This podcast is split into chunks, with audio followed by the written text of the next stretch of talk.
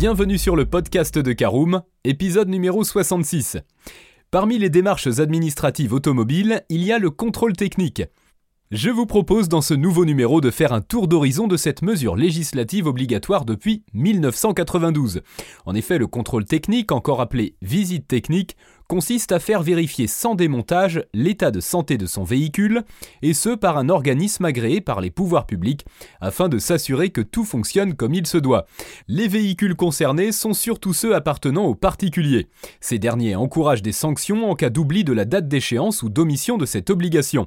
Le contrôle porte sur 124 points répartis en 10 points clés et un PV est établi à l'issue de cette étape. Le rapport peut être positif ou négatif en cas d'anomalie. Des réparations doivent donc être effectuées par le propriétaire du véhicule soumis à une contre-visite. Sachez en outre qu'entre deux contrôles réglementaires, le propriétaire soucieux peut réaliser un contrôle volontaire.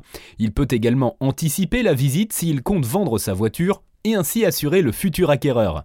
S'il possède un véhicule utilitaire léger, inférieur à 3 tonnes 5, il doit effectuer périodiquement un contrôle complémentaire anti-pollution. Voyons donc plus en détail le contrôle technique automobile.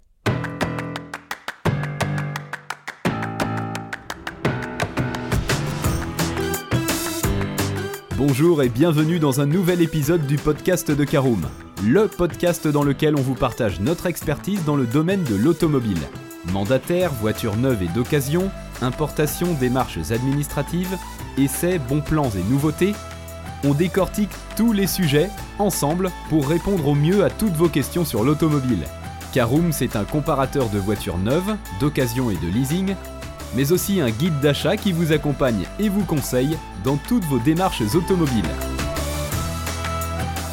Bonjour à tous et ravi de vous retrouver pour un nouveau numéro de votre podcast automobile préféré. Alors au sommaire de ce 66e épisode, nous verrons deux grandes parties concernant le contrôle technique automobile. Tout d'abord, la mise en place depuis 1992. Nous verrons que le contrôle technique est obligatoire. Et en deuxième partie, nous parlerons en détail de l'examen du contrôle technique.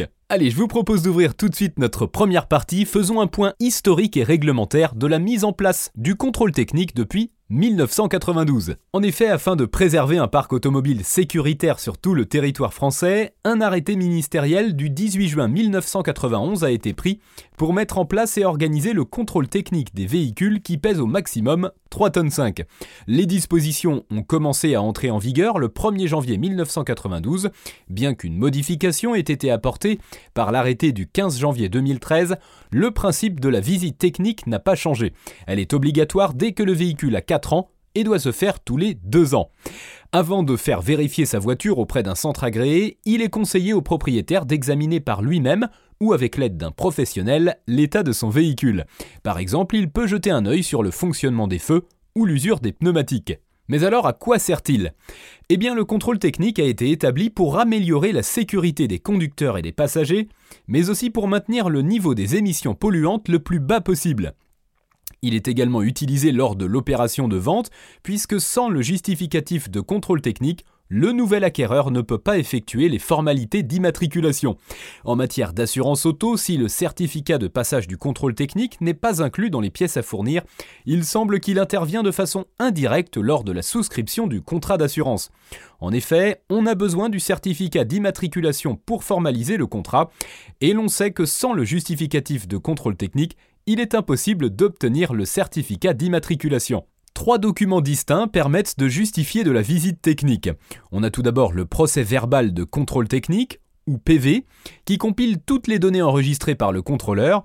Il mentionne généralement les identifiants de l'organisme agréé de contrôle, du technicien en charge du contrôle, du véhicule et de son propriétaire, le titulaire, ainsi que le résultat de la visite technique.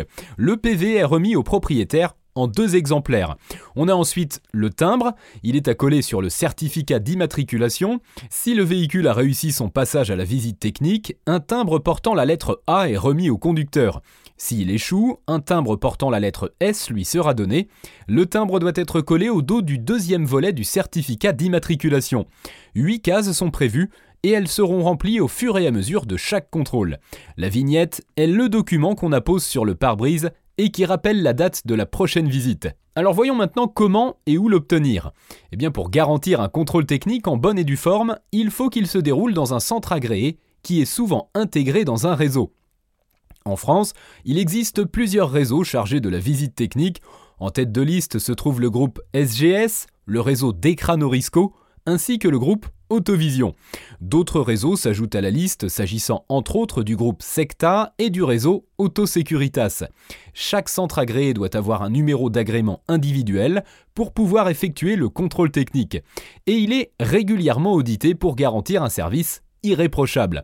En général, le contrôle technique et l'ensemble des points durent environ 45 minutes, mais cela peut prendre un peu plus de temps pour les véhicules GPL, lesquels comprennent plus de points à contrôler. Voyons en détail quels véhicules sont concernés.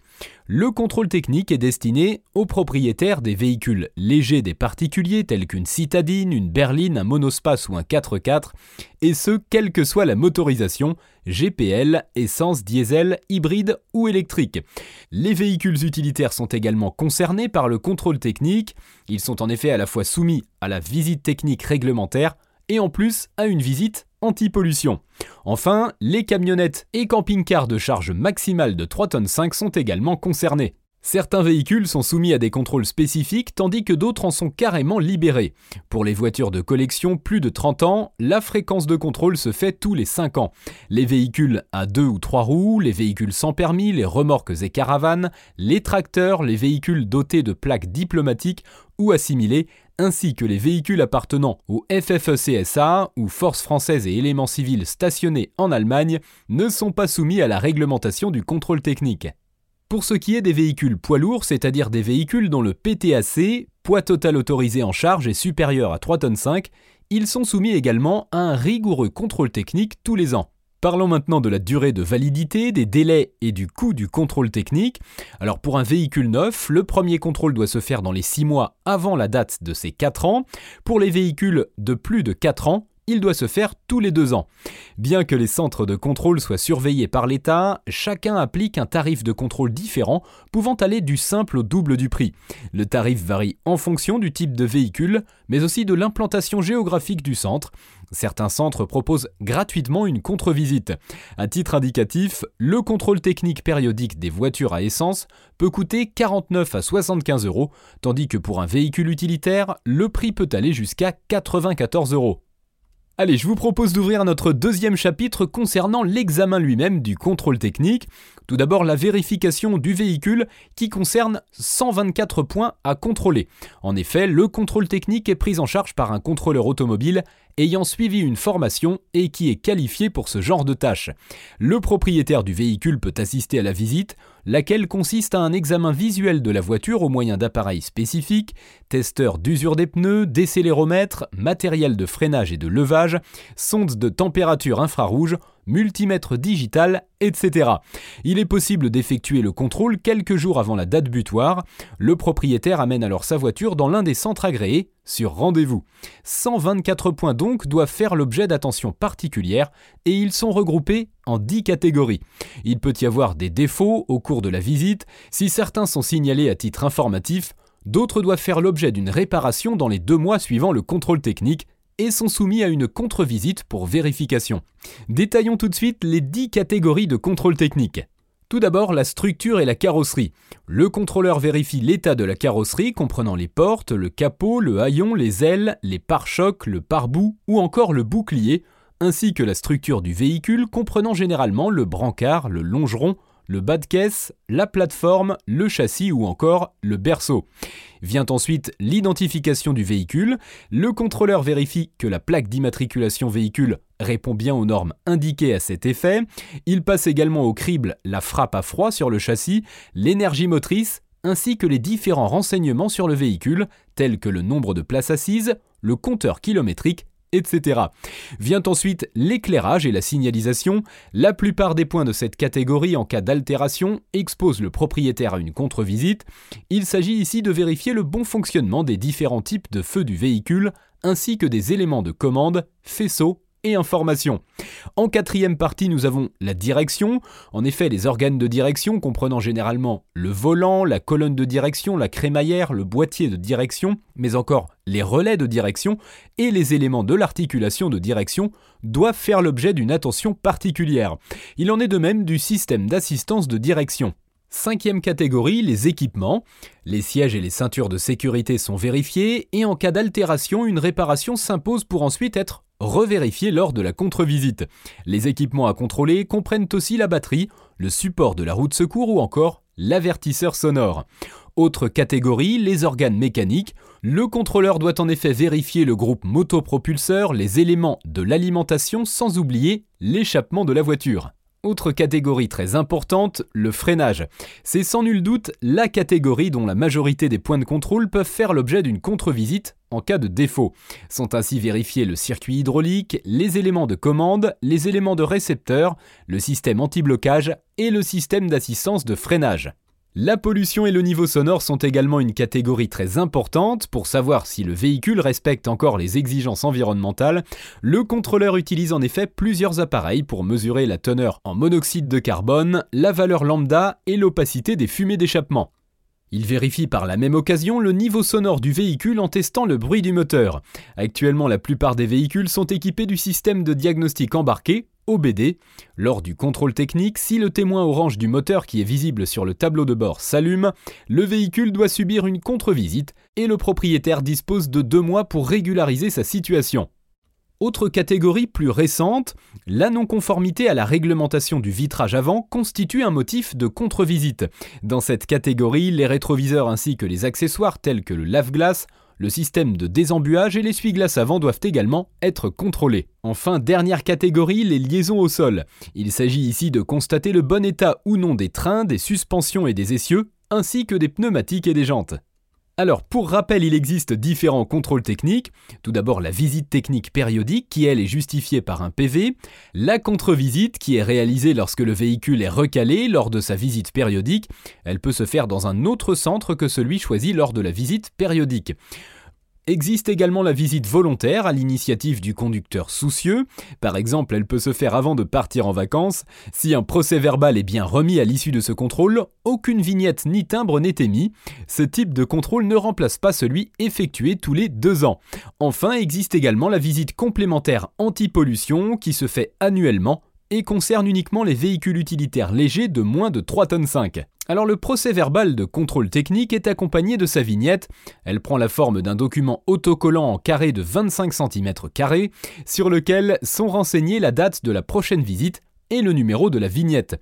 À chaque fin de visite, le contrôleur doit retirer l'ancienne vignette, la détruire et coller la nouvelle vignette depuis l'intérieur du véhicule sur la partie inférieure droite du pare-brise. Ce petit document est remis au propriétaire ayant effectué un contrôle technique périodique, une contre-visite ou un contrôle technique complémentaire. Je vous propose maintenant de faire un focus sur la contre-visite. En effet, lors du contrôle initial, il se peut que le véhicule présente des anomalies touchant certains points de contrôle vitaux. Dans ce cas, le timbre à coller sur le certificat d'immatriculation remis au propriétaire mentionne la lettre S, ce qui suppose une contre-visite. Le propriétaire dispose d'un délai de deux mois à compter de la visite initiale pour faire réparer les défauts et présenter ensuite le véhicule auprès d'un centre de contrôle technique de son choix. Il lui suffit de présenter au centre le PV de contrôle technique défavorable ainsi que le certificat d'immatriculation. Lors de la contre-visite, le contrôleur examine systématiquement l'identification du véhicule ainsi que les points ayant conduit à cette contre-visite. Si le contrôleur constate encore les mêmes défauts, une deuxième contre-visite s'impose. Le délai de deux mois s'applique de nouveau. Si au cours de la seconde contre-visite, le véhicule présente encore les mêmes anomalies, il devra subir un contrôle technique complet de façon à avoir un bilan auto approfondi. Une fois que le véhicule a passé son test, un PV de contre-visite et un timbre sont délivrés au propriétaire afin de valider le contrôle automobile. La vignette sera également apposée sur son pare-brise. Rouler sans contrôle technique, quels risques et sanctions Étant une obligation réglementaire, le contrôle technique est passible de sanctions en cas d'omission ou de dépassement de la limite d'opération. Ainsi, si les forces de l'ordre constatent lors d'un contrôle de routine qu'il n'est pas effectué à temps, le propriétaire s'expose à une amende qui peut aller jusqu'à 750 euros. Selon la situation, les forces de l'ordre peuvent immobiliser le véhicule ou retirer le certificat d'immatriculation de la voiture. Dans la plupart des cas, les policiers retiennent la carte grise et un document appelé fiche de circulation provisoire est fourni au conducteur afin qu'il puisse circuler temporairement le temps d'effectuer le dit contrôle technique dans un délai de 7 jours. Pour récupérer son certificat d'immatriculation au commissariat de police, il doit présenter le PV de contrôle technique, favorable ou défavorable. Allez, c'est la dernière partie de notre podcast. Parlons du futur du contrôle technique. En effet, dans les années à venir, les têtes pensantes qui prennent en main l'organisation du contrôle technique en Europe envisagent de renforcer la visite technique, notamment en matière de rejet de polluants des véhicules. En effet, seule l'opacité des fumées d'échappement et le monoxyde de carbone sont actuellement mesurés. L'idée serait alors de mesurer également les particules et les gaz polluants comme les dioxydes d'azote, les oxydes et les hydrocarbures non brûlés. En France, le parc automobile est composé essentiellement de voitures à moteur diesel, lesquelles sont les plus concernées. Toutefois, les véhicules à essence n'échappent pas à la règle. En attendant que l'idée soit légiférée, il faut déjà songer à une élévation du coût du futur contrôle technique, car il va de soi que de nouveaux appareils seront utilisés par les centres.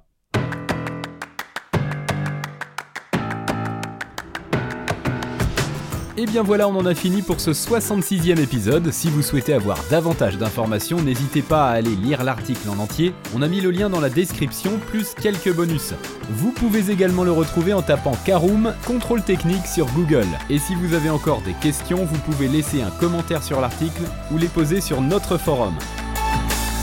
Merci d'avoir écouté cet épisode jusqu'au bout. S'il vous a plu, n'hésitez pas à vous abonner au podcast depuis votre plateforme préférée, à le partager autour de vous et sur vos réseaux sociaux. On en profite aussi pour vous demander de nous laisser une note et un avis sur Apple Podcast. Votre avis nous aidera à gagner en visibilité. Ce serait vraiment sympa de votre part. Si vous souhaitez vous renseigner davantage pour l'achat d'une voiture neuve ou d'occasion, ou que vous voulez encore plus de conseils et de bons plans, rendez-vous sur www.caroom.fr. Si vous avez encore des questions, des remarques ou des recommandations, n'hésitez pas à nous contacter sur nos réseaux sociaux. Merci encore et à bientôt pour de nouveaux épisodes du podcast de Caroom.